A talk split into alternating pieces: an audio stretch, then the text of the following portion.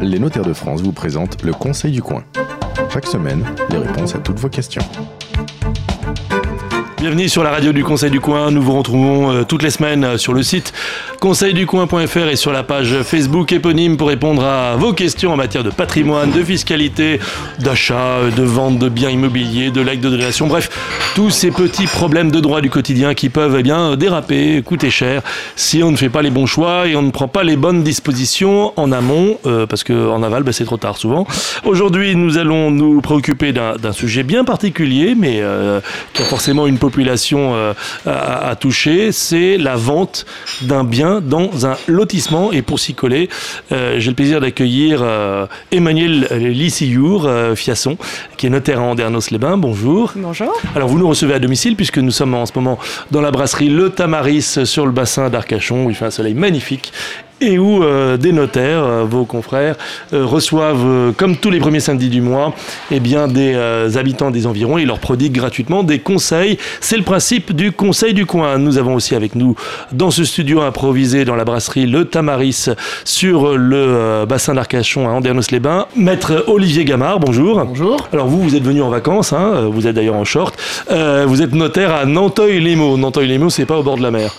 C'est plutôt à côté de, plus proche de la mer de Sable. Voilà, plus proche de la mer de Sable, donc juste à côté de, Fontainebleau et surtout de la ville de Meaux. Vendre un bien dans un lotissement, alors je précise tout de suite, euh, en préparant l'émission, je me suis dit, bah, le bien, c'est pas qu'une maison, euh, c'est sans doute pas un appartement, sauf si vous m'expliquez qu'un lotissement, ça peut être aussi un immeuble, euh, mais a priori non, et puis ça peut être aussi un terrain, constructible ou non constructible.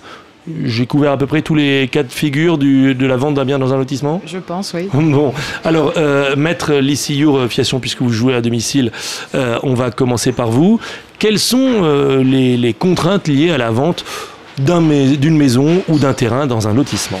Alors dans un lotissement, il va d'abord falloir vérifier s'il existe un règlement de lotissement ou un cahier des charges. Et aussi, il va falloir faire attention à l'âge du lotissement. Voilà, à l'âge du lotissement. Eh Alors attendez, euh, pourquoi l'âge du lotissement eh ben, euh, Justement pour ces histoires de, règlement de lotissement ou de cahier des charges. En fait. Euh, ah, parce qu'en fonction du moment où il a été rédigé, il est valable ou pas. Voilà, exactement. Il va falloir faire la différence entre les deux. Souvent, les gens ignorent la différence entre le règlement de lotissement, qui se prescrit par 10 ans. En fait, soit l'écolotie demande le maintien de ce règlement et il continuera de s'appliquer, ce qui est très rare auquel cas. Euh, Sauf que c'est un acte positif, c'est-à-dire qu'il faut volontairement, se réunir. Voilà, on se réunit volontairement pour maintenir ce règlement, auquel cas il continue de s'appliquer, mais c'est hmm. pratiquement jamais. Par contre, le cahier des charges, c'est des règles qui sont privées, une sorte de contrat entre hmm. les, euh, les colotis. Voilà, c'est du droit privé et qui continue de s'appliquer tout le temps. Et, et peu qui s'applique aux nouveaux entrants. Exactement. Et peu importe en fait l'âge de votre lotissement, il peut très bien euh, avoir 50 hmm. ans. Euh, ce cahier des charges continue de s'appliquer, ce qui pose notamment des problèmes euh, en matière de division, parce que parfois vous aviez des anciens lotissements avec de très grosses parcelles, hmm. donc une maison construite dans un coin, un grand terrain. Les gens se disent super, je vais gagner un peu de sous, je vais diviser mon terrain pour pouvoir le vendre et le cahier des charges interdit cette division, auquel cas on ne peut pas procéder à la vente du terrain. Alors ce que vous êtes en train d'expliquer, c'est que euh, par-dessus alors que dans la hiérarchie des lois, ça devrait être en dessous, euh, ou au-delà du droit commun, et donc là, en l'occurrence, le droit de l'urbanisme, le PLU qui s'applique s'il y en a un dans, dans, la ville euh, ou dans le village dans lequel on se trouve, il y a des contrats de droit privé qui peuvent m'empêcher ou m'obliger à faire certaines choses. Exactement. C'est une règle qui vient euh, en plus de l'urbanisme, euh, notamment cette histoire de division, où par exemple sur un cahier des charges, vous pouvez avoir une règle qui dit qu'une seule construction est autorisée. Si une seule construction est autorisée, même si la mairie se moque éperdument de vous délivrer un second permis pour faire une deuxième construction, eh bien entre colotis, ce cahier des charges continue de s'appliquer et on aura donc une interdiction de construire une... On a une interdiction si quelqu'un euh, se manifeste pour rester en justice. Mais le problème, c'est que les lotissements, vous allez probablement euh, avoir un, gentil coloti qui viendra vous chercher des poux dans la tête sur une construction qui serait contraire au cahier des charges, qui contreviendrait au, cahier des euh, charges. Maître Olivier Gamard, parlons de proximité. Je me suis mis d'accord avec mes deux voisins pour déroger aux principes euh, qui régissent le lotissement. Mon voisin de gauche, mon voisin de droite, mon voisin de derrière ils disent ok, pas de problème, quitte d'ailleurs à ce que je leur verse une, une soulte indemnisatoire euh, parce que je vais construire euh, au fond du jardin. Et puis il y a un gars qui est à l'autre bout du lotissement, à 500 mètres de là, hop, qui m'assigne en justice. Il va gagner. Eh ben oui. Ah d'accord, donc c'est pas. eh ben oui, parce que j'ai pas de préjudice direct et pourtant le contrat qui, qui s'applique vaut pour tout le monde. J'ai pas un préjudice direct, mais je suis membre d'un lotissement, j'en ai parfaitement conscience et je suis dans une collectivité. On pourrait faire un parallèle, même si le régime juridique est un peu différent, avec une copropriété où euh, quelqu'un va euh, installer dans son appartement un WC, le raccorder à la colonne des eaux usées sans rien demander à personne. Il engagerait quand même sa responsabilité vis-à-vis de l'ensemble des autres copropriétaires, puisqu'il a, le cas échéant, porté atteinte aux règles du règlement de copropriété. il en a besoin ce WC. Il en a pour le coup. Il en a besoin, mais il ne reste pas moins que la règle du cahier des charges, et non seulement une règle qui s'impose à tous, mais qui est en plus une règle imprescriptible. Hmm. Et on a par exemple dans mon secteur en Ile-de-France certaines communes, notamment euh, dans l'Est parisien, qui sont euh, soumises à des très anciens cahiers des charges de lotissement qui peuvent dater de 1850, 70, 75, et qui, par exemple, euh, interdisent les réunions de l'eau. Et on a eu beaucoup de promoteurs qui ont voulu construire ces zones. C'est quand plusieurs parcelles sont assemblées. on va acheter trois ou quatre maisons et on va se dire on rase tout, on fait un immeuble. Et ben à ce moment-là, on a des anciens cahiers de charges et des colotis qui les ont retrouvés depuis 1973 et qui ont fait tomber des projets de construction en disant bah non, vous réunissez des lots, vous n'avez pas le droit de le faire. Si je me souviens bien, il faut un intérêt à agir ou n'importe qui peut euh, aller exhumer ces vieux textes et euh, euh, vous vous assigner au tribunal? À partir du moment où on est colotis, on a, on a nécessairement un intérêt à agir. D'accord mais c'est pas une association X, Y ou Z, sauf si elle a un, statut de défense euh, patrimoniale ou autre, même pas. Non, hmm. c'est nécessairement un colotis qui va agir. On a souvent le problème sur le bassin parce que c'est euh, une jolie région, les gens veulent souvent s'installer, et notamment sur la pointe du Cap Ferré, on a eu ce genre de problème où les gens ont voulu diviser pour vendre le terrain avec des maisons qui ont été jusqu'à être démolies. Hein. Hmm. a des problèmes de division, à Paris, des problèmes de réunion. C'est le problème inverse. De réunion, c'est-à-dire euh, Ah oui, je réunion des lots. C'est le promoteur qui achète 5 terrains contigus pour faire son immeuble. D'accord. Et là, on lui dit, bah, en fait, bah pas le droit.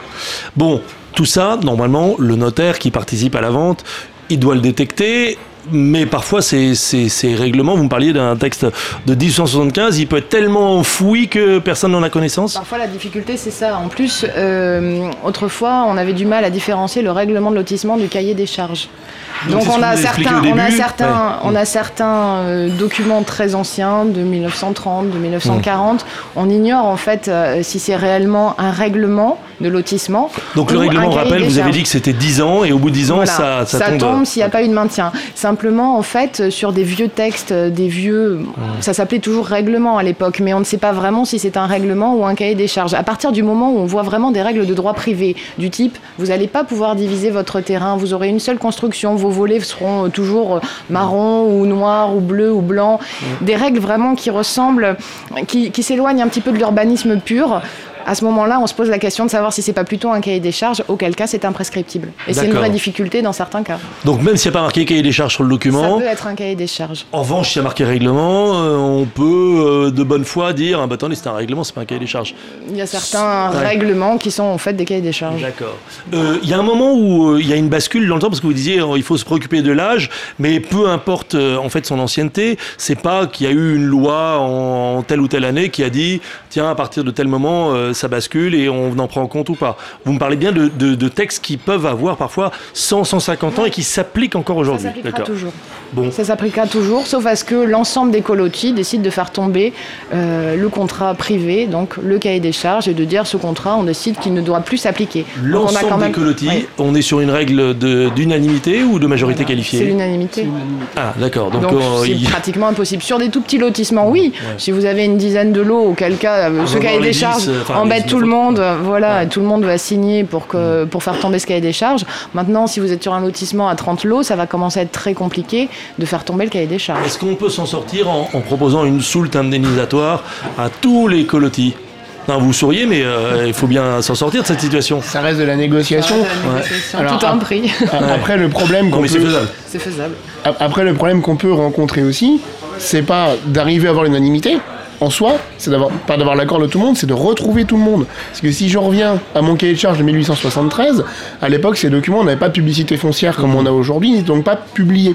Et donc, il va falloir qu'on remonte, nous, sur le cahier de charge avec des numéros de parcelles qui ont sûrement été modifiés depuis, avec des divisions, des réunions, des changements de numéros de cadastre. occasion-là, on découvre que des tas de gens ont fait les choses en dehors de. des-. Est-ce que ça fait pas tomber le fait que y ait, en droit, je crois qu'un des principes, c'est qu'on ne peut pas se, se prévaloir des erreurs euh, passées pour euh, dire, bah moi aussi, ça se m'applique pas euh, pour moi, c'est ça. hein Non, non, le cahier des charges s'applique à tout le monde. Même si des tas de gens les ont pas respectés euh, avant, si pendant des décennies euh, tout le monde s'en moquait et on a fait n'importe quoi, hop, tout d'un coup on vous le sort et voilà. Et il va falloir retrouver tout le monde, C'est juste pas juste. provoquer une réunion de l'association syndicale Mm. et provoquer la suppression du cahier de charge. Ce document, parfois, il est en un seul exemplaire. euh, on attrape celui qui détient l'exemplaire et on l'enterre au fond du jardin, le premier résolu. Non, mais c'est, c'est- non, ouais, je, je- je rigole, mais euh, parfois, euh, on se retrouve dans une situation kafkaïenne où le, le document n'existe plus parce que plus personne l'applique et quelqu'un le sort du, du, du- du fond d'un, d'un- d'un placard. euh. C'est ça. C'est ça. C'est une vraie difficulté. C'est une vraie difficulté. C'est une difficulté surtout quand on a des biens qu'on vend qui peuvent être issus de succession. Ouais. Parce que très souvent, les confrères dans les actes font mention, Mm. Ou pas d'ailleurs, qu'il existe ce lot de lotissement.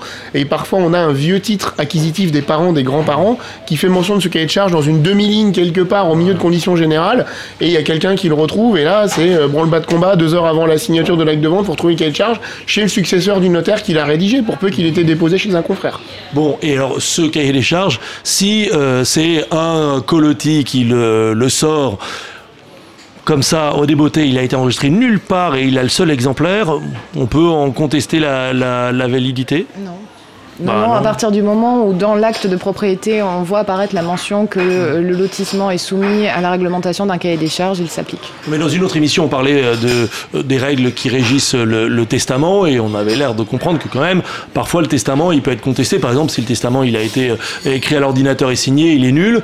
Ce cahier des charges qui euh, arrive de nulle part, que personne n'a jamais vu et qui débarque au moment d'une d'une nouvelle opération immobilière, on peut se demander si quand même c'est pas euh, un coup fourré. Il arrive jamais de nulle part. Ouais, on, voit ouais, toujours, oui. on en trouve toujours trace dans les actes. D'accord. On en trouve nécessairement trace. Sachant que l'ancienne, alors on a, on a une modification de la réglementation des lotissements qui a eu lieu en 2008-2009, parce qu'on a maintenant une procédure de lotissement simplifiée dans certains cas, mais avant la procédure de lotissement, donc création d'au moins deux terrains à usage de terrain à bâtir, impliquait nécessairement qu'il y ait un dépôt de pièces qui soit fait chez un notaire. D'accord. Et donc ce dépôt de pièces, à un moment mentionné dans les actes de vente du lotissement, elle doit être repris dans chaque vente. Donc on sait normalement si les actes ont été tous bien faits, chez quel notaire le dépôt de pièces a été fait, donc le cahier de charge a été déposé au rang des minutes d'un notaire et on le retrouve. Bon, vous l'avez pas dit, mais je le dis pour vous. Donc, au final, quand vous vous apprêtez à vendre un bien dans un lotissement, qu'il s'agisse d'une maison ou d'un terrain, allez voir votre notaire longtemps à l'avance pour lui dire, Eh, est-ce qu'il n'y aurait pas un règlement, ou plutôt un cahier des charges, pardon? D'ailleurs, un règlement aussi quand même, hein, parce que des fois que le règlement ouais. été... Alors, tous les 10 ans, il faut appuyer sur le bouton, ou euh, Alors, une fois qu'on appuie non, une fois, une, fois, une fois que c'est fait, c'est fait. Il y a eu un non-maintien, on a basculé sur la règle d'urbanisme classique. Et après, il n'y a plus de difficulté. Mais la mairie vous ouais. répond systématiquement. On écrit à chaque fois à la mairie pour savoir si la mairie a, euh, a eu vent de, de ce maintien du règlement. En général, c'est non. Et la mairie nous fait un joli petit courrier pour nous dire qu'il y avait certes un lotissement, mais qu'il n'y a pas eu de maintien du règlement. Et c'est la mairie qui est gardienne de l'historique du maintien de ce règlement, en théorie? Normalement, oui.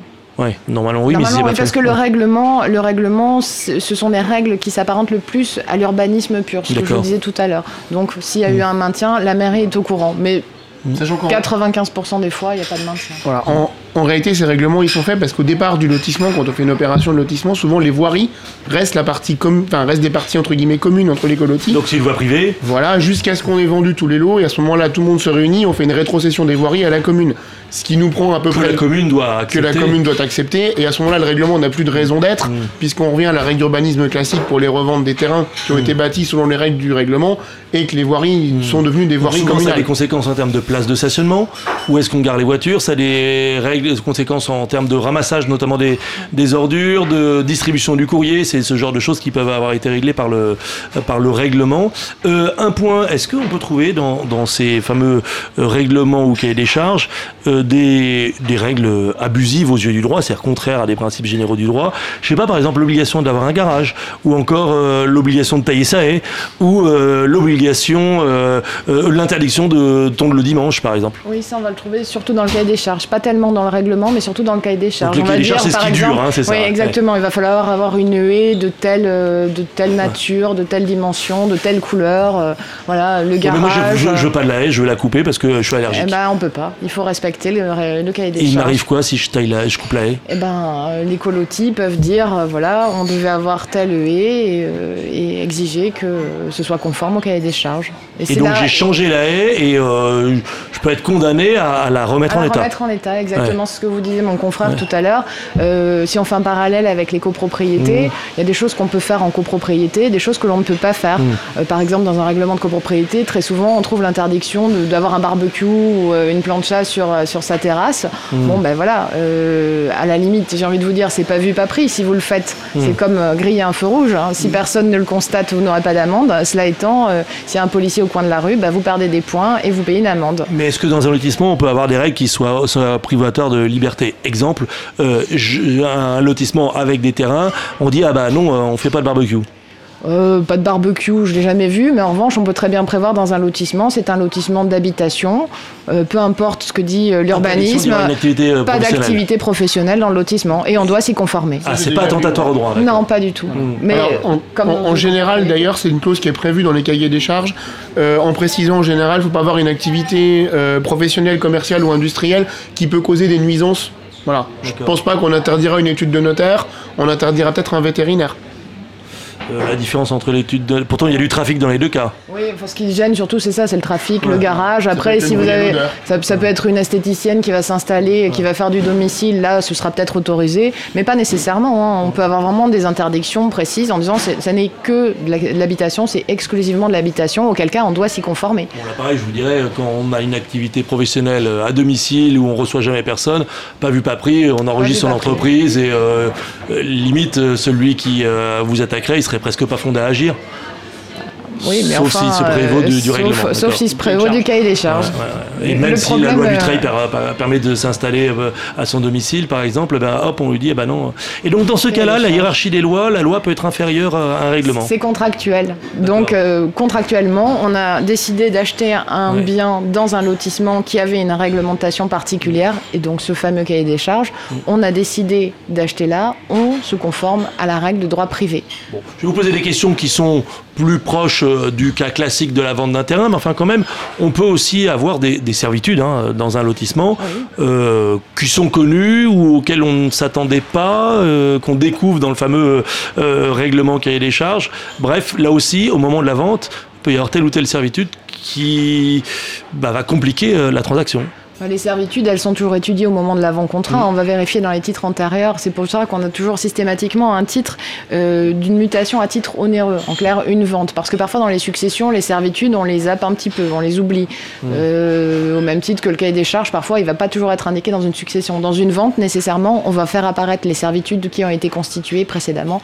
Et donc, servitude, c'est euh... le voisin, par exemple, dans le lotissement. C'est tel voisin qui a besoin de passer par un bout de chez vous pour accéder à, à ouais. sa propre parcelle.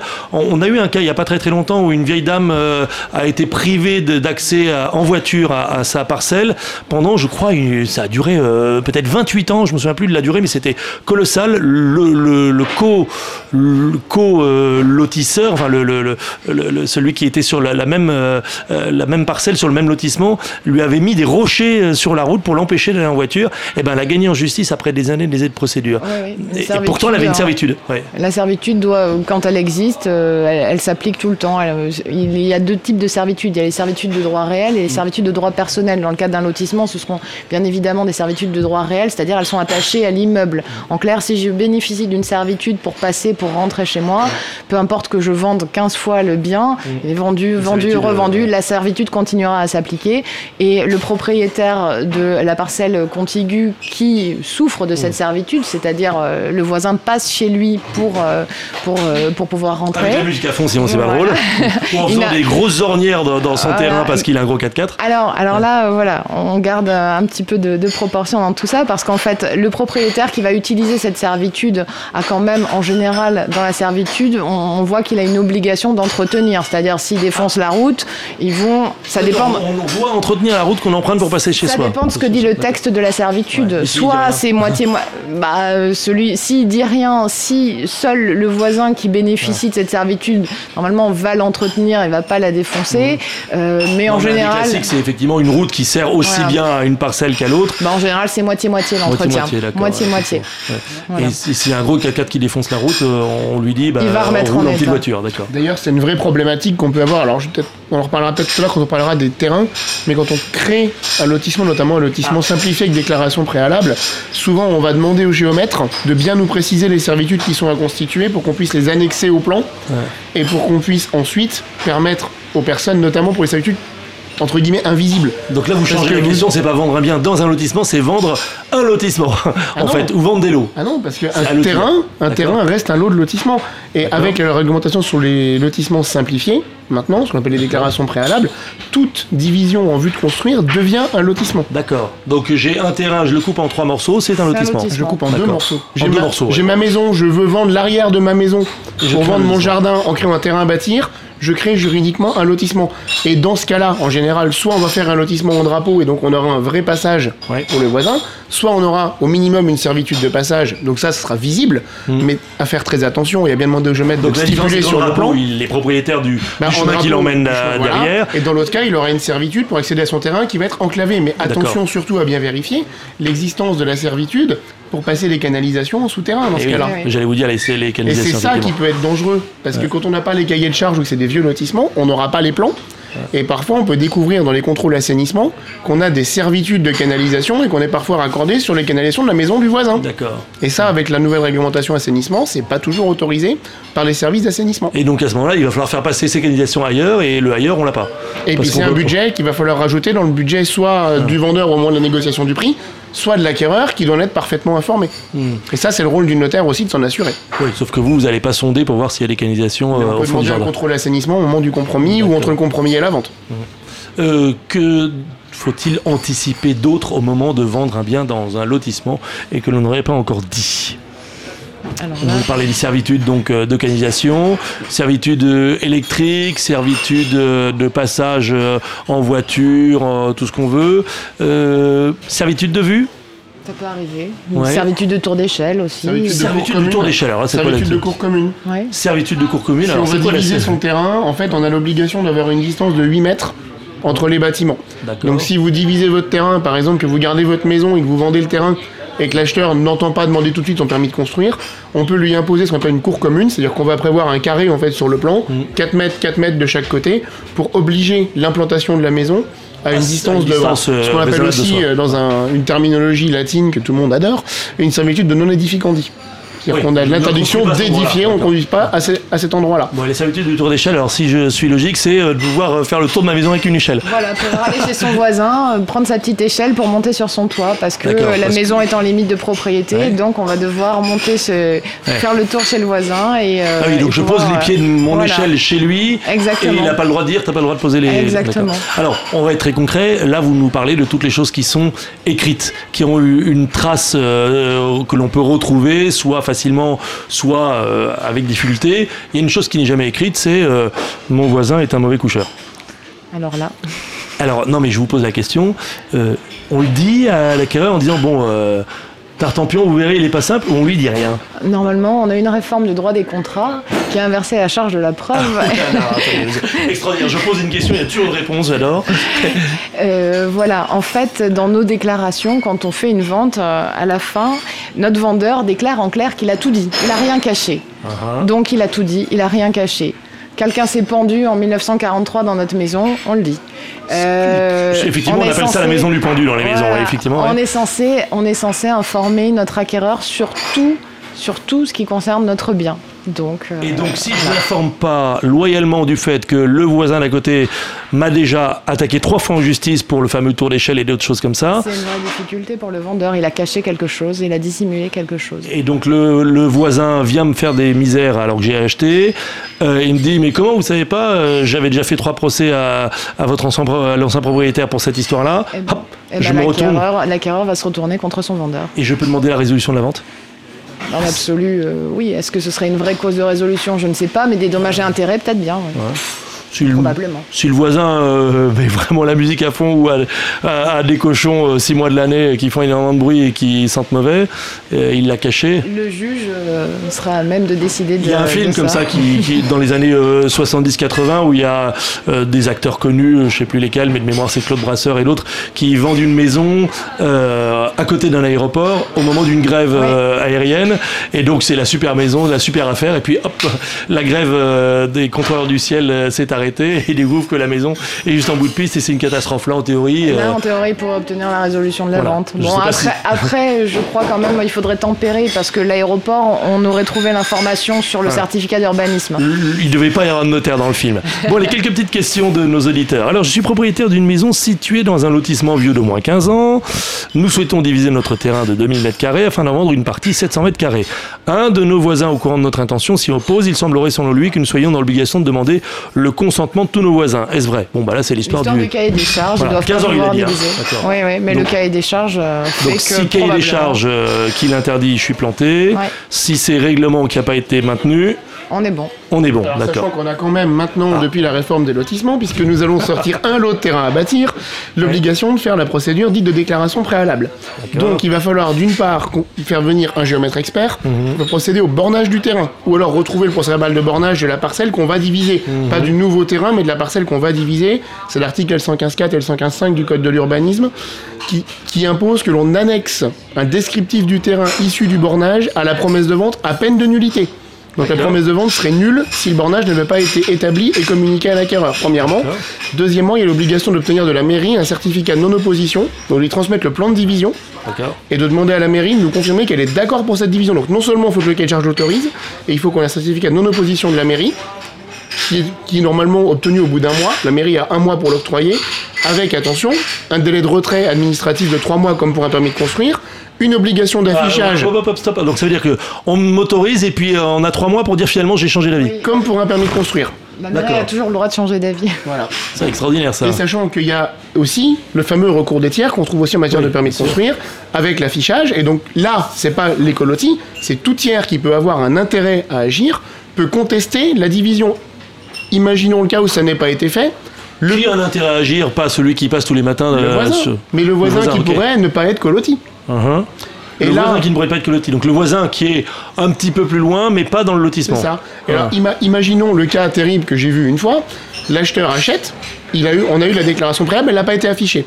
L'acquéreur obtient son permis, il l'affiche, pas de contestation du permis. Mhm.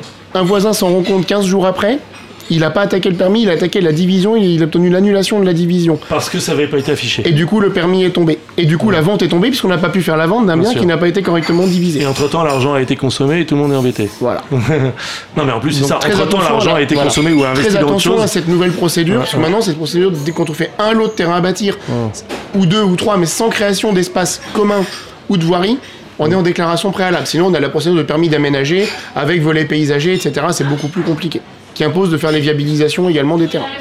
C'était plus simple à l'ancienne hein, quand on réglait ça avec un fusil avec ses voisins. Vous avez le même problème euh, en matière de, de lotissement. Vous avez le même problème, par exemple, sur une personne qui avait en son temps acheté deux lots. Il a acheté le lot 1, le lot 2, et il a construit simplement sur le lot 1. Et le lot 2, c'est son jardin. Bon, pour rebondir sur ce que disait mon confrère, s'il veut vendre son lot 2, si c'est une même unité foncière, il y a une seule parcelle finalement, même s'il y a deux numéros, euh, c'est cadastré, il y a deux numéros, c'est bien deux lots de lotissement, bah, il faudra quand même faire une déclaration préalable parce qu'on va détacher du terrain à bâtir d'une unité foncière. Bon, Et, ne faites et rien, un bornage. ne vendez rien. Et un bornage. Ouais. Et un bornage. Ne faites Et un rien, bornage. ne vendez pas de bien dans un lotissement, c'est très compliqué. Ou alors allez voir votre notaire, il va tout vous euh, dépatouiller. Alors, une autre question. Euh, le règlement du lotissement m'empêche de tondre le week-end alors que l'arrêté municipal autorise à tondre le samedi mais pas le dimanche. Qui a raison? Bah, c'est le lotissement. Ouais. Alors attention, il nous parle du règlement. Oui, c'est surprenant que ce soit le notre règlement, auditeur. mais- Je pense que c'est un abus de langage. On parle du cahier des charges. Et le cahier des charges est imprescriptible Non, et s'impose aux, aux colotis puisqu'ils ont dû en avoir connaissance C'est comme de la au moment de l'acquisition. hein. Ça s'appelle pas déclaration d'impôt, mais tout le monde parle de fait. déclaration d'impôt, Ils ont dû en avoir connaissance au moment de la signature. Le notaire leur a remis. Ils ont acheté en connaissance de cause. Ils doivent respecter la Et donc, c'est une réglementation. règle de droit privé qui s'impose et qui euh, euh, est supérieure à- au règlement municipal, à l'arrêté municipal. D'accord. Bon. Qui s'impose Le simplement entre au général. Et donc euh, là, euh, c'est pas une amende.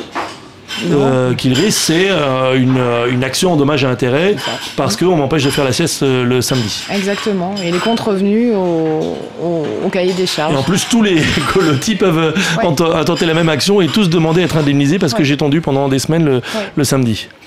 Il y a un délai pour agir pour ce genre de choses?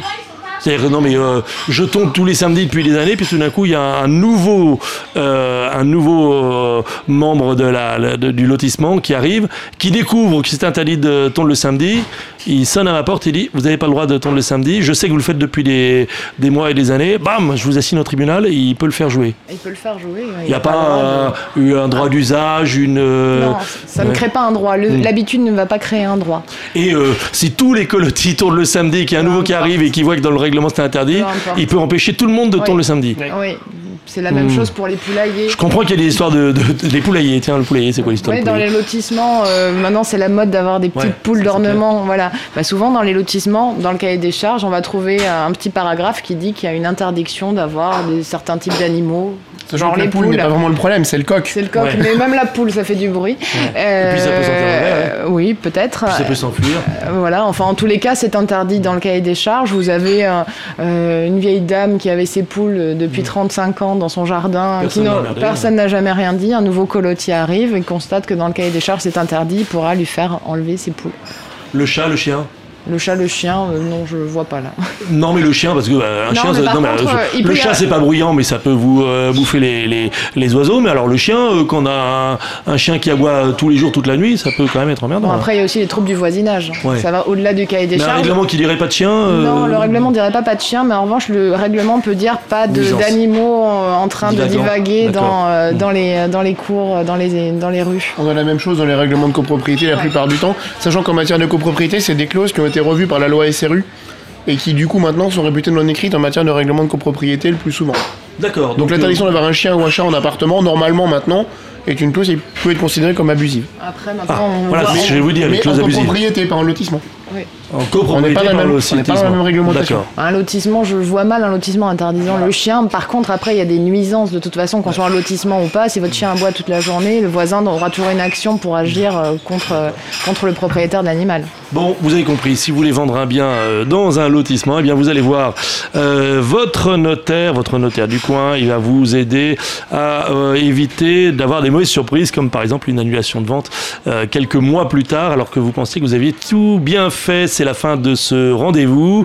Le Conseil du coin, n'oubliez pas d'envoyer vos questions sur la page Facebook du Conseil du coin. Vous voyez qu'on les, on les pose à nos notaires de service et que parfois bah, ça révèle euh, que tout n'est pas simple. Vous pouvez nous écrire sur la page Facebook ou par email à conseil du coin notaire.fr. Et puis on rappelle que le Conseil du coin organise chaque premier samedi du mois, comme aujourd'hui à Andernos-les-Bains, sur le bassin d'Arcachon, des rencontres dans les cafés. Aujourd'hui, nous étions reçus par la brasserie L'État Maris à Andernos-les-Bains. Et allez voir bien sûr sur la page conseilducoin.fr où se trouve le Conseil du coin le plus proche de chez vous. C'est toujours le premier samedi du mois, donc ça vous le savez.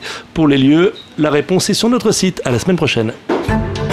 C'était le Conseil du coin avec les notaires de France. Pour poser vos questions, rendez-vous sur la page Facebook du Conseil du coin.